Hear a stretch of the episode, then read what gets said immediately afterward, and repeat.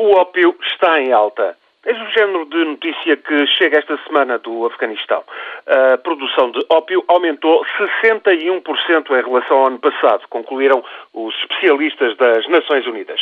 A recolha de ópio tinha sido prejudicada em 2010 por uma epidemia. Em consequência, os preços subiram cerca de 40%. A resposta dos camponeses afegãos foi alargar as áreas de cultivo. As papoilas florescem agora em metade das 34 províncias do Afeganistão. A produção recuperou, pois, e ultrapassou as expectativas. 5.800 toneladas de ópio afegão para o mercado de estupefacientes. É esta uma das muitas notícias devastadoras dos últimos dias. Mais um exemplo. Passados 10 anos de intervenção da NATO no Afeganistão e na altura em que os Estados Unidos se preparam para desarmar a tenda, as baixas civis e militares continuam em alta. Pelo menos 2.400 civis morreram em incidentes militares no primeiro semestre de 2011, refere outro relatório das Nações Unidas. O apuro de combates e atentados mostra também forte acréscimo em relação ao ano passado.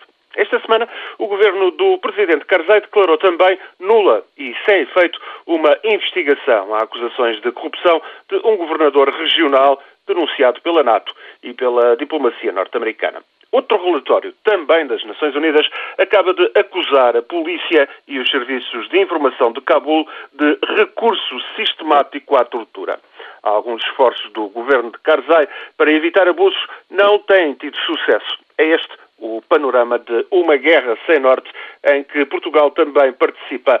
227 militares portugueses integram o contingente internacional. A missão, orientada sobretudo para a formação e treino de polícias e militares afegãos, terá continuidade, apesar dos cortes orçamentais, segundo garantiu o Ministro da Defesa, Aguiar Branco.